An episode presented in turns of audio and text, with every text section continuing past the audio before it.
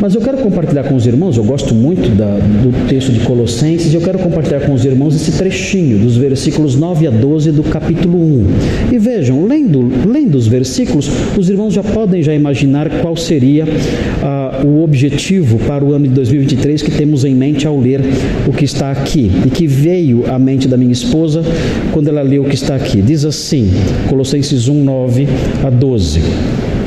Por esta razão também nós, desde o dia em que ouvimos, não cessamos de orar por vós e de pedir que transbordeis de pleno conhecimento da Sua vontade, em toda sabedoria e entendimento espiritual, a fim de viverdes de modo digno do Senhor, para o seu inteiro agrado frutificando em toda boa obra e crescendo no pleno conhecimento de Deus, sendo fortalecidos com todo o poder, segundo a força da sua glória, em toda a perseverança e longanimidade, com alegria, dando graças ao Pai, que vos fez idôneos a parte que vos cabe da herança dos santos na luz.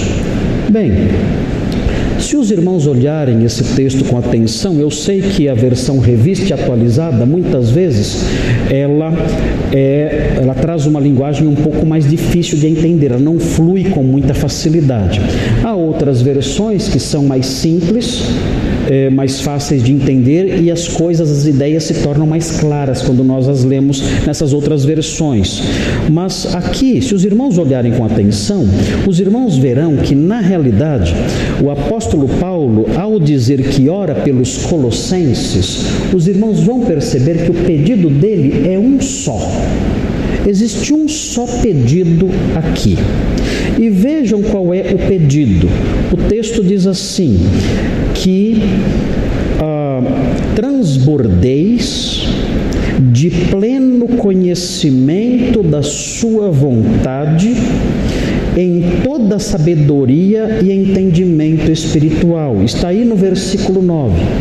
Qual é o pedido que o apóstolo Paulo faz? ou fazia, quando ele se lembrava dos colossenses. Os colossenses estavam enfrentando problemas sérios em sua igreja. Eram problemas especialmente no campo doutrinário porque a forma como Cristo estava sendo apresentado pelos falsos mestres esvaziava o Senhor Jesus da sua unicidade, do seu, do seu senhorio único e igualava Jesus a um anjo, como a tantos outros milhares, milhões de anjos aí, conforme aprendemos, especialmente é, é, nas páginas de outros trechos da Bíblia. Há muitos anjos. E o Senhor Jesus, na heresia colossense, era equiparado, era colocado como apenas mais um anjo, só isso.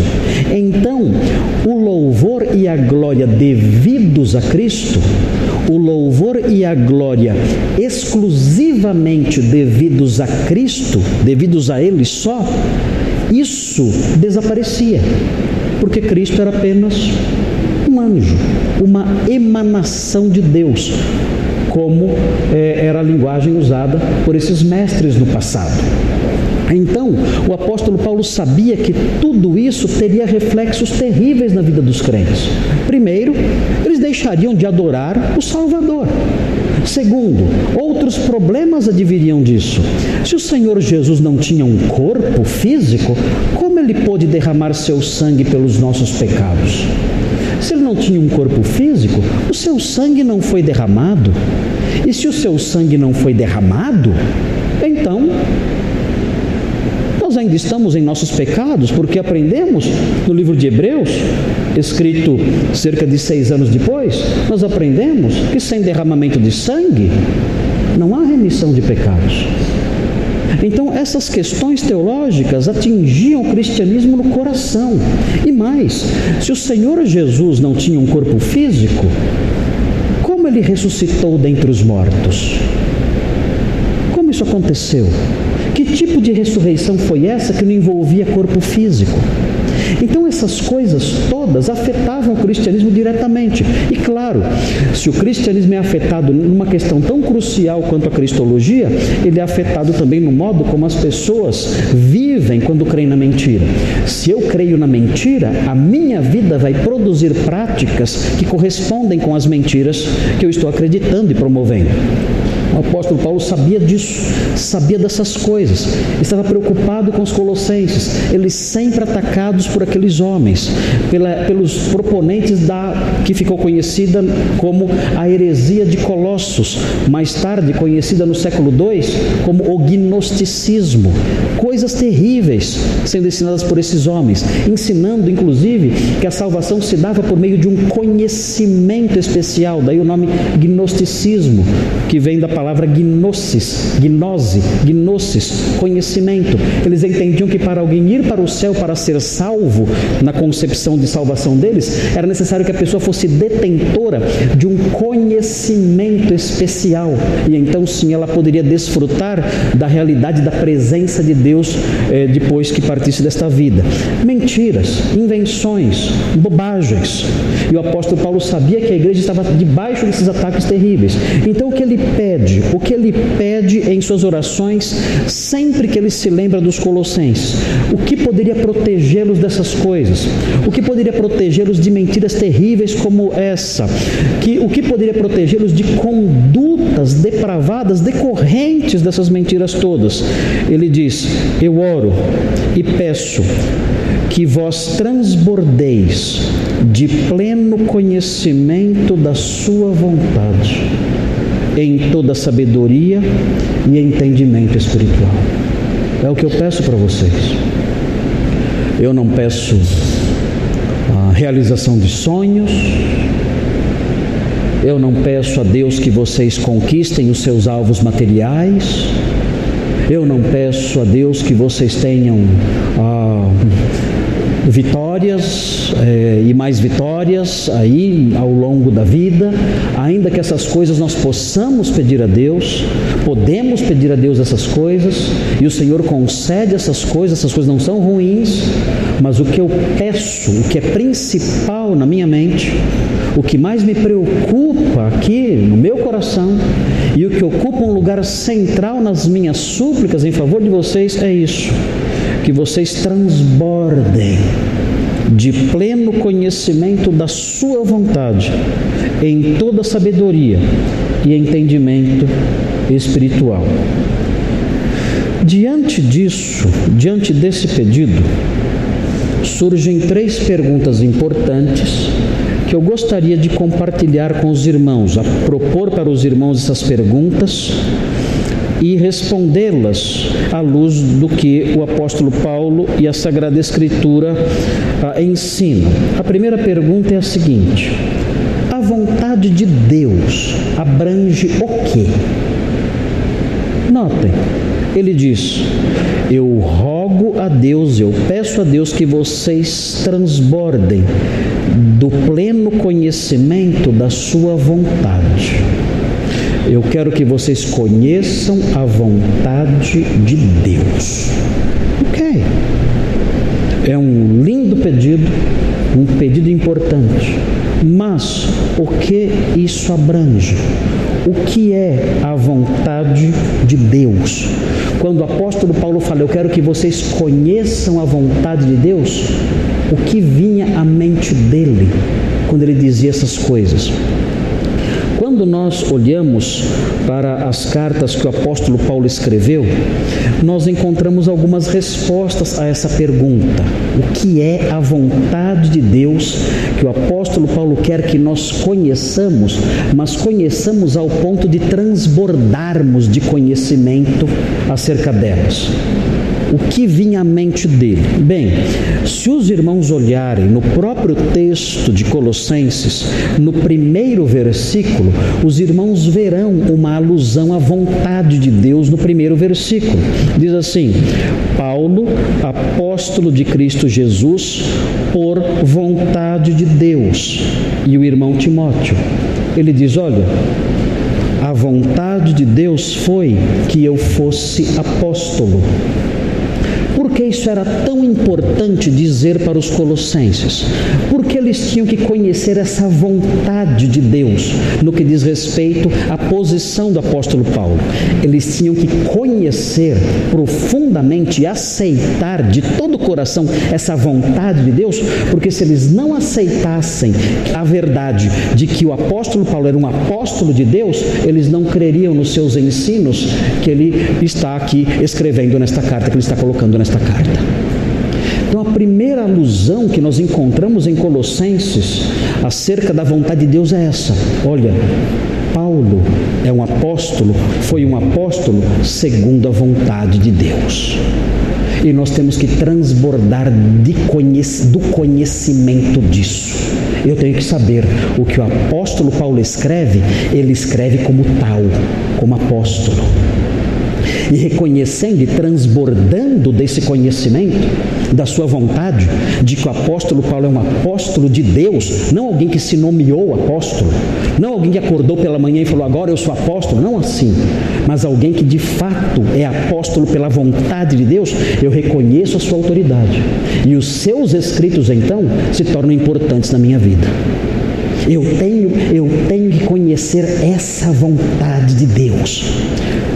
Paulo, o apóstolo, é apóstolo por vontade dele. E isso faz toda a diferença quando eu acolho essa verdade, porque os seus escritos passam a ter autoridade sobre a minha vida. E então nós podemos prosseguir, vendo outras alusões que esse apóstolo faz acerca da vontade de Deus. Vejam, uma outra, um outro fator que envolve a vontade de Deus é em Gálatas 1,4. Vejam que coisas que temos que conhecer profundamente.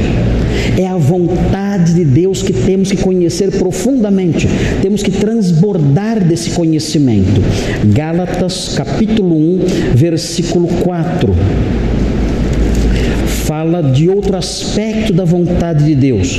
Conheçam isso, conheçam isso, conheçam isso profundamente, porque isso é a vontade de Deus. Diz assim, falando sobre Jesus Cristo, Gálatas 1:4, falando sobre Jesus Cristo, o qual se entregou a si mesmo pelos nossos pecados, para nos desarraigar deste mundo perverso segundo a vontade de nosso Deus e Pai. Conheçam isso. Transbordem do conhecimento disso. Conheçam essa verdade, conheçam essa vontade de Deus. Cristo morreu, se entregou pelos nossos pecados transbordem do conhecimento dessa vontade de Deus, para nos desarraigar deste mundo perverso transbordem do conhecimento disso, porque isso foi feito segundo a vontade de Deus. E Paulo quer que os crentes conheçam essa vontade profundamente. Quando eu digo eu conheço a vontade de Deus, o que isso envolve? Isso envolve o fato de que Cristo morreu pelos nossos pecados para nos desarraigar deste mundo perverso. E isso me protege, isso me transforma, isso muda a minha vida. Eu conheço a vontade de Deus. Qual é a vontade de Deus expressa nesse versículo? Cristo morreu pelos meus pecados, segundo a vontade de Deus. E Ele morreu pelos meus pecados, segundo a vontade de Deus, para me desarraigar deste mundo perverso, para me arrancar dele. Por isso ele morreu. Eu conheço a vontade de Deus profundamente. Eu transbordo do conhecimento da vontade dele. E essa vontade envolveu isso. Ele morrer por mim para me arrancar desse mundo perverso. Queridos, que conhecimento maravilhoso e transformador é esse? É um conhecimento que me afasta do que é mal que me afasta da cultura anti-Deus que me cerca, que me afasta das práticas horrendas que eu vejo o mundo praticando por aí. Eu conheço a vontade de Deus, eu transbordo do conhecimento dela, e eu sei então, Ele morreu pelos meus pecados para me arrancar deste mundo mal. Quão importante é conhecer a vontade de Deus. E Paulo, sabendo disso, dizia: Eu oro por vocês, Colossenses, para que vocês transbordem do conhecimento dessa vontade. Vejam Efésios, é o apóstolo Paulo apóstolo segundo a vontade de Deus, ensinando a nós de que consiste a vontade de Deus. Ele diz em Efésios 1, algo maravilhoso isso, é algo que nós não compreendemos mas nós temos que assimilar essas coisas. São coisas que nós não entendemos muitas vezes, dada a profundidade delas, mas nós temos que abrir o coração para elas e recepcioná-las e fazer com que o nosso, nossa mente e o nosso coração transborde do conhecimento delas, porque isso nos, nos protege, isso nos faz amadurecer, conforme nós veremos na sequência do nosso estudo, é, que eu não vou terminar hoje como todos já haviam desconfiado. Ah, vejam o que diz, como nunca termino, né? Vejam o que diz Efésios 1,5: diz assim: Ele, Deus, ah, nos predestinou para Ele, para a adoção de filhos, por meio de Jesus Cristo, segundo o beneplácito de Sua vontade. O que mais envolve a Sua vontade? A Sua vontade envolveu Ele me predestinar para ser seu filho. Senhor, eu não entendo isso. Essa verdade está além da minha lógica. Como? Como o Senhor predestinou pessoas para serem adotadas como filhos? Eu não entendo isso. Você não tem que entender isso. Você tem apenas que transbordar do conhecimento da sua vontade. A sua vontade foi essa. Ele fez isso segundo o beneplácito da sua vontade. Ele predestinou os crentes para serem adotados como filhos. Vejam, o texto diz no versículo 11, mesmo capítulo, diz assim: Nele, digo, no qual também fomos feitos herança predestinados segundo o propósito daquele que faz todas as coisas conforme o conselho da sua vontade. Paulo dizia: Eu oro para que vocês transbordem do conhecimento dessas coisas. Ah, mas isso é demais para mim. É, é, esse ensino vai além da lógica, vai além da, da compreensão humana. Não importa. Você tem que transbordar do conhecimento dessa vontade. Ele quis, ele decidiu, foi da sua vontade nos predestinar para sermos herdeiros, filhos adotivos de Deus. Eu não entendo isso. A pergunta que sempre surge é por que eu e não ele? Por que alguns e não todos? E eu não tenho resposta para nenhuma dessas perguntas. Mas o que nós sabemos é que essa foi a vontade de Deus. E isso tem que estar presente de modo transbordante no meu coração. Algo mais que envolve a vontade de Deus. Quando o apóstolo Paulo fala vontade de Deus, o que lhe vem à mente? Há algo mais. Vejam o que diz Efésios 1 ainda, ainda em Efésios 1, versículos 9 e 10. É, é interessante isso aqui. É muito importante isso, especialmente nos momentos que estamos vivendo de tanta instabilidade, tantas incertezas no país e no mundo. O texto diz assim, Efésios 1, 9: Desvendando-nos o mistério da Sua vontade e ele vai dizer qual é o mistério da sua vontade, ele vai desvendar agora. Qual é o mistério da sua vontade que ele vai contar para nós agora? Se você não sabe ainda, você está dois mil anos atrasado, porque essa carta é bem antiga.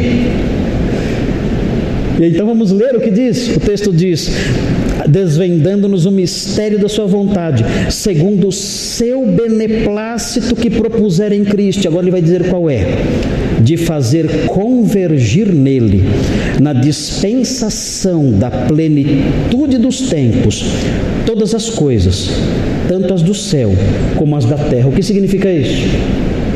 A tradução aqui não ajuda muito, não é verdade?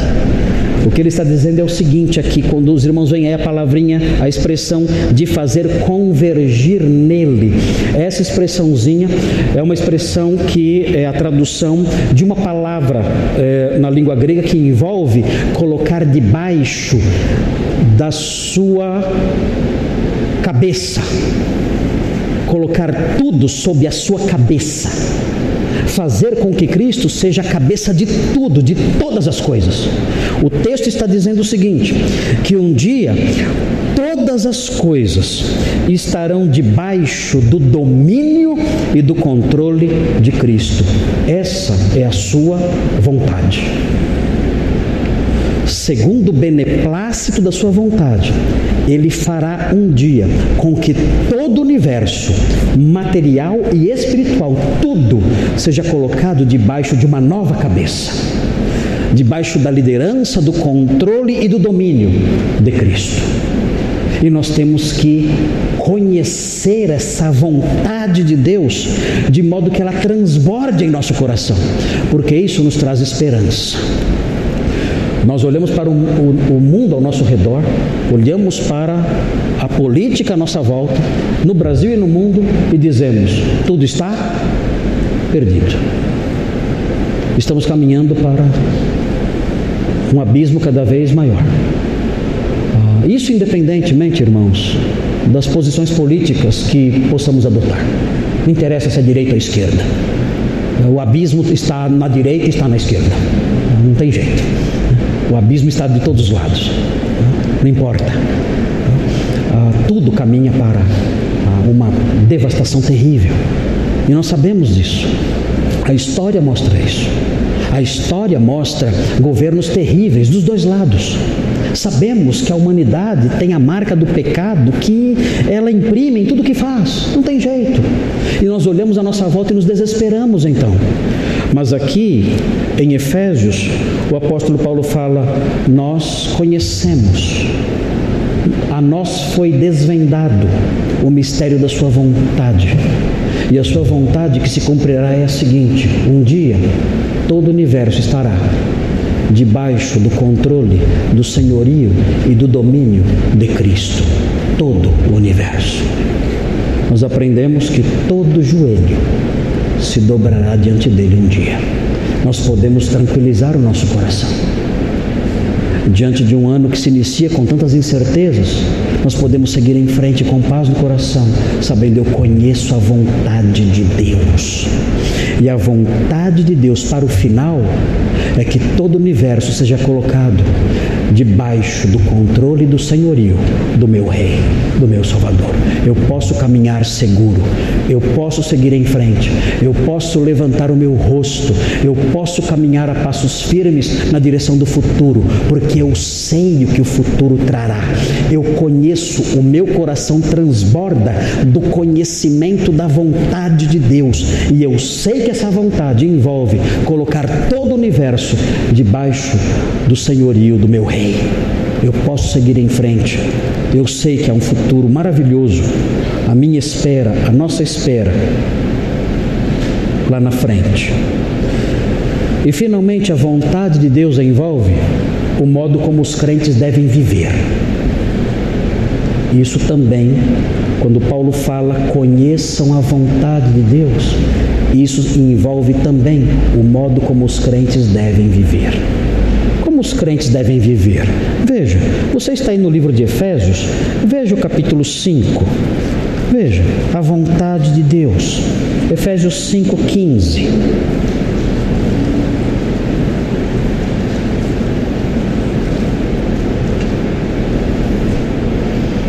Veja o que diz no versículo 15 aí, Efésios 5: Portanto, vede prudentemente comandais, não como necios e sim como sábios, remindo o tempo, ou seja, não desperdiçando tempo, não vivendo, gastando tempo com futilidades, não gaste o seu tempo com futilidades, porque os dias são maus. Por esta razão não vos torneis insensatos, mas procurai compreender qual a vontade do Senhor. o apóstolo Paulo diz: Olha, a vontade do Senhor envolve isso. Você usar o seu tempo de um modo proveitoso. Não jogue o seu tempo fora com futilidades, com coisas vazias, com coisas sujas, com coisas que não levam a nada, com coisas que não edificam. Não gaste o seu tempo com essas coisas. Os dias são maus. Aproveite o seu tempo de modo produtivo, de modo a edificar a sua vida, de modo a fazer com que você seja um crente melhor, um homem melhor, um servo melhor do Senhor. Não gaste o seu tempo com futilidades. Veja o capítulo 6, capítulo 6 de Efésios. Nós temos aí no versículo 5: Quanto a vós outros servos, obedecei a vosso Senhor segundo a carne, com temor e tremor, na sinceridade do vosso coração, como a Cristo, não servindo à vista como para agradar a homens, mas como servos de Cristo, fazendo de coração a vontade de Deus realizem os seus trabalhos com dedicação, sinceridade, honestidade. Façam isso. Ele escreveu isso para escravos. Imaginem o que ele escreveria para trabalhadores remunerados. Se ele escreveu isso para escravos, o que ele diria para pessoas que, como nós, que são remunerados por seus trabalhos?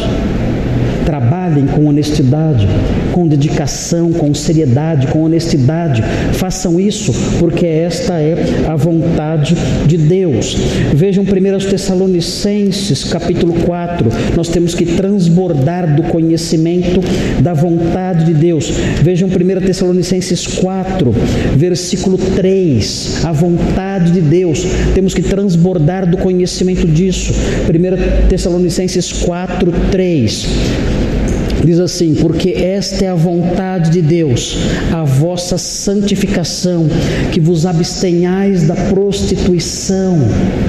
Essa é a vontade de Deus, que eu me afaste de qualquer tipo de impureza sexual.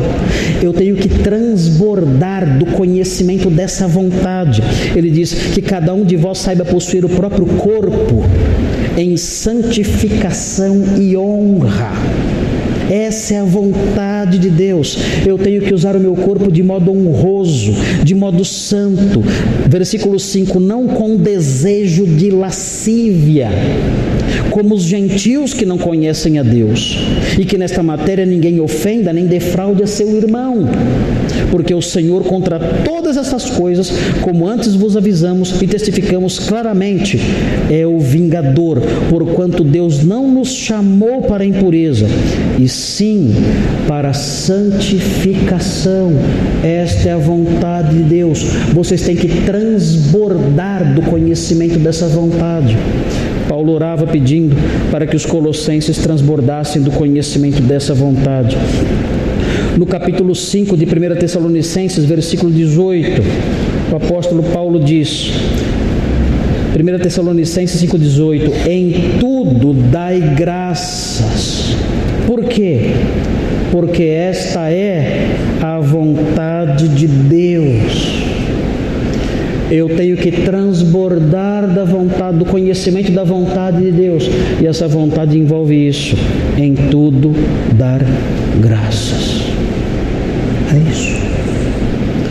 Todas essas coisas abrangem a vontade de Deus. Mas notem, se vocês olharem com atenção o texto de Colossenses 1:9, volte para esse texto, Colossenses 1:9. Existe algo importante que deve ser destacado aqui. Ele diz assim: não cessamos de orar por vós e de pedir que transbordeis de pleno conhecimento da Sua vontade, ele diz, e nós já aprendemos o que envolve essa vontade. Ele prossegue em toda sabedoria e entendimento espiritual. O que ele está dizendo aqui? Para que eu transborde do pleno conhecimento da Sua vontade, é necessário que haja uma estrutura espiritual nova em minha mente. Se eu não tiver sabedoria e entendimento espiritual, essas coisas não vão entrar em mim, na minha mente, no meu coração. Eu preciso de uma renovação da minha mente. Para aceitar toda a vontade de Deus, acolhê-la e transbordar do conhecimento dela e acatá-la, é necessário isso: sabedoria e entendimento espiritual. Por isso o apóstolo Paulo escreveu aos Romanos dizendo que era necessário que eles renovassem a mente para compreenderem a vontade de Deus. Sem isso, não há como assimilarmos essas coisas. Bem, na sequência do texto, vem uma outra pergunta, vem a resposta a uma outra pergunta que eu quero destacar aqui, mas que eu não vou responder hoje. A outra pergunta é a seguinte: qual será o resultado desse conhecimento? Quando eu conhecer a vontade de Deus, qual será o resultado disso? A resposta está aí. Eu não inventei, a resposta está aí, está no versículo 10. Qualquer pessoa que sabe ler vai achar. Está bem no versículo, bem no comecinho do versículo 10. Se eu conhecer, se eu transbordar do conhecimento da vontade de Deus, qual será o resultado disso? Está aí.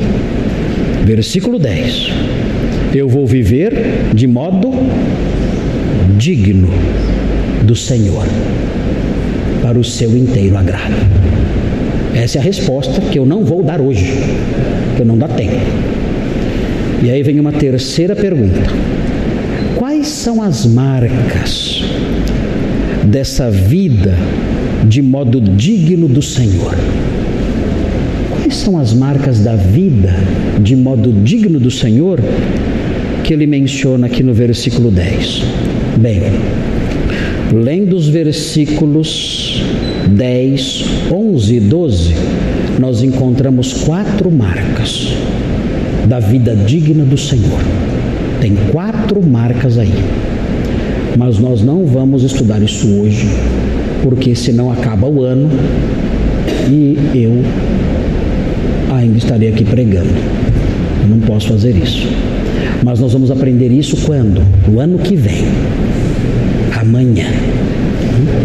Então, amanhã nós vamos prosseguir.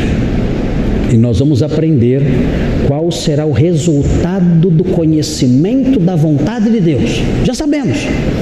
Uma vida digna do Senhor. Uma vida que o agrada, para o seu inteiro agrado. E veremos também quais são as marcas desse tipo de vida. Há quatro marcas. Nós veremos as quatro marcas. Vou dizer quais são. A primeira marca é um fruto. Segunda marca, crescimento. Terceira marca, força.